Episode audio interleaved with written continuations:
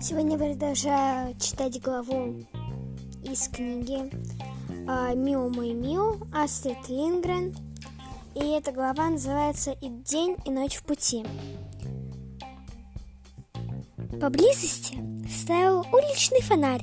Свет от него падал на меня и на мое яблоко. Вдруг в свете фонаря на земле что-то блеснуло. Казалось, это простая бутылка из-под пива. Конечно, пустая.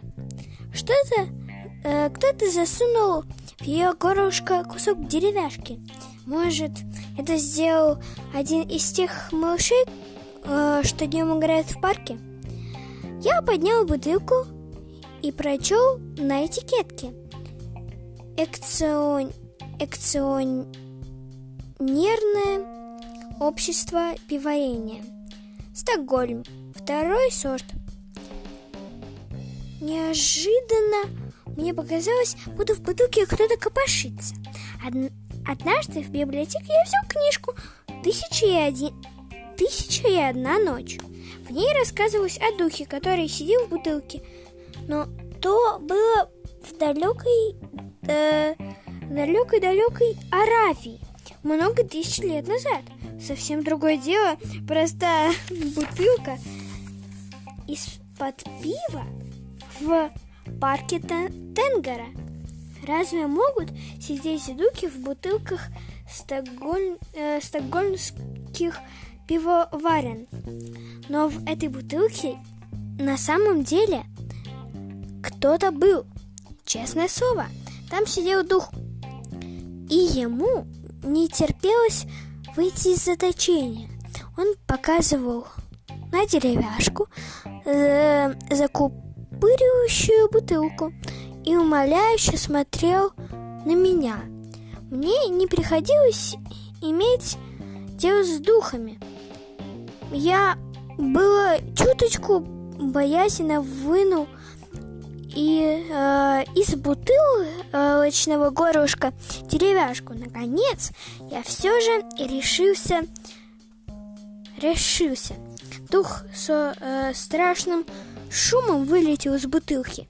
В один миг э, он начал э, расти и стал огромным-преогромным. Самые высокие дома вокруг парка Тенгера оказались ему по плечо. С духами э, всегда так. То они сжимаются и становятся такими маленькими, что умещаются в бутылке, то в мгновение э, э, вырастают выше домов. Невозможно представить, как я перепугался, весь дрожал. Э, тут дух заговорил. Его голос грохотал, будто могучий водопад. А я подумал, что э, бы тете Эдли и дяде Сикстону услышать его.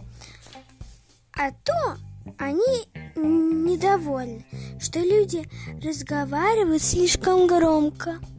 «Малыш», — сказал дух, — «ты освободил меня из заточения. Проси, чего хочешь». Но я вовсе не ждал вознаграждения за то, что вытащил из бутылки деревяшку.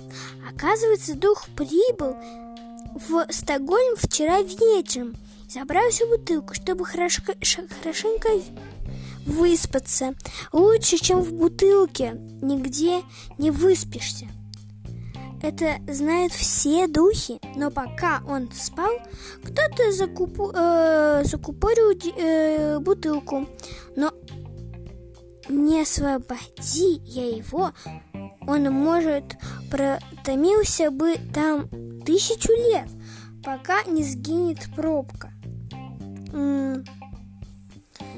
Это не понравилось бы моему повелителю-королю пробормотал, э, пром, пробом, пробормотал дух себе под нос. Тут дух протянул руку и указал вдаль на зеленые луга. Умываемые прозрачной голубой водой и залитые ярким солнечным светом. Смотри, вон страна дальняя. Вот страна дальняя, сказал дух. Мы начали спускаться и оказались на острове. Стоп.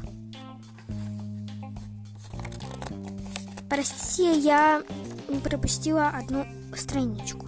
Тут я набрался храбрости и спросил, «Дух, откуда ты?» На миг воцарилась тишина. Потом дух ответил, из страны дальней. Он сказал это так громко, что в голове у меня все зазвенело. Но голос его пробу э, пробудил во мне тоску в, не, невед... в неведомой стране. Я закричал, возьми меня с собой, о дух, возьми меня в страну дальнюю. Там ждут меня. Дух покачал головой, но тут я протянул ему мое золотое яблоко. И дух воскликнул, в твоей руке волшебный знак. Ты тот, кого так долго разыскивает наш король. Он наклонился и обнял меня. Вокруг нас что-то загудело, и мы полетели ввысь. Далеко внизу остались а, парк Тенгара, темная роща и дома, где в окнах горел цвет, свет. И дети ужинали вместе со своими папами и мамами. А я был Вильфельм Ульсен. Вы уже высоко-высоко звездных краях. Где-то внизу под нами плыли облака, а мы мчались вперед быстрее молнии и с грохотом почище и с грохотом почище грома. Звезды, луны и солнце сверкали вокруг.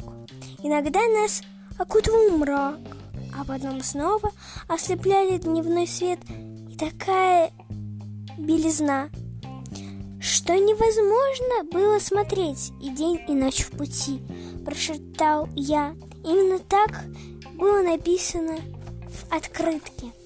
Тут дух протянул руку и указал вдаль на зеленые луга, омываемые прозрачной голубой водой и залитые ярким солнечным светом. Смотри, вон, ст- вон страна дальняя, сказал дух. Мы начали спускаться и оказались на острове. Да, то был остров, который плавал в море. Воздух вокруг был напоен ароматом тысячи роз и лилий. Слышалась дивная музыка, которую не сравнишь ни с какой музыкой на свете. На берегу моря возвышался громадный белокаменный замок. Там мы и приземлились. Навстречу нам кто-то побеж... бежал вдоль берега. То был сам король. Стоило мне взглянуть на него, как я понял, что это мой отец-король.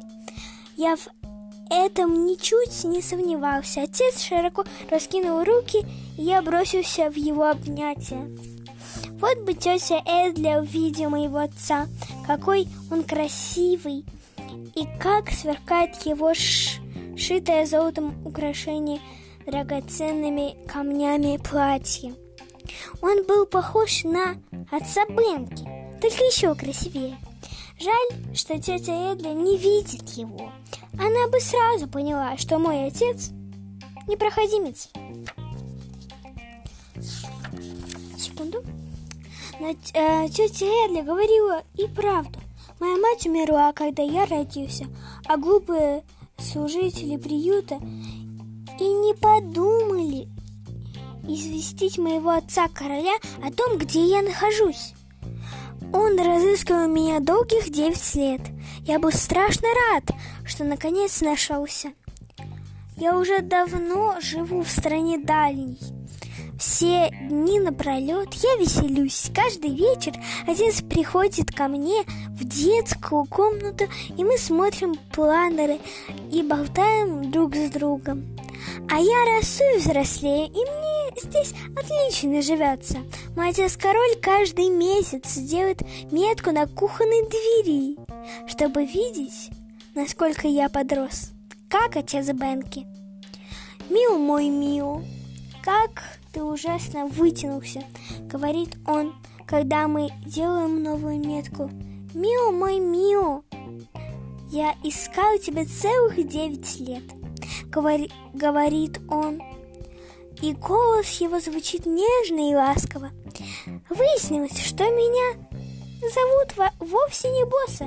Вот, имя босса оказалось не настоящим, как и моя жизнь на улице Упланд.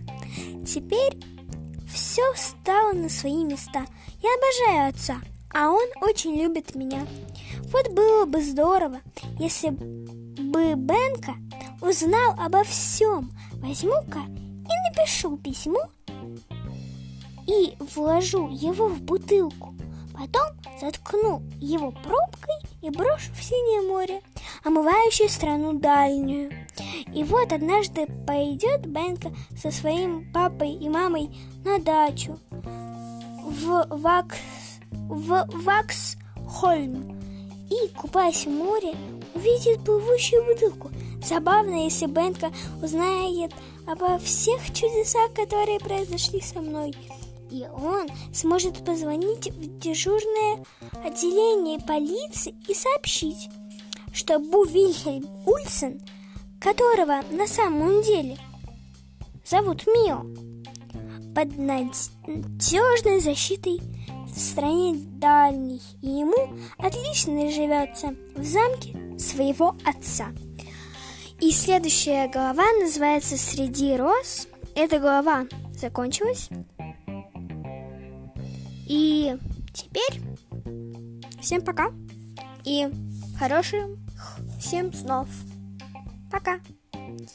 Я ужусь. Пододела. Пока.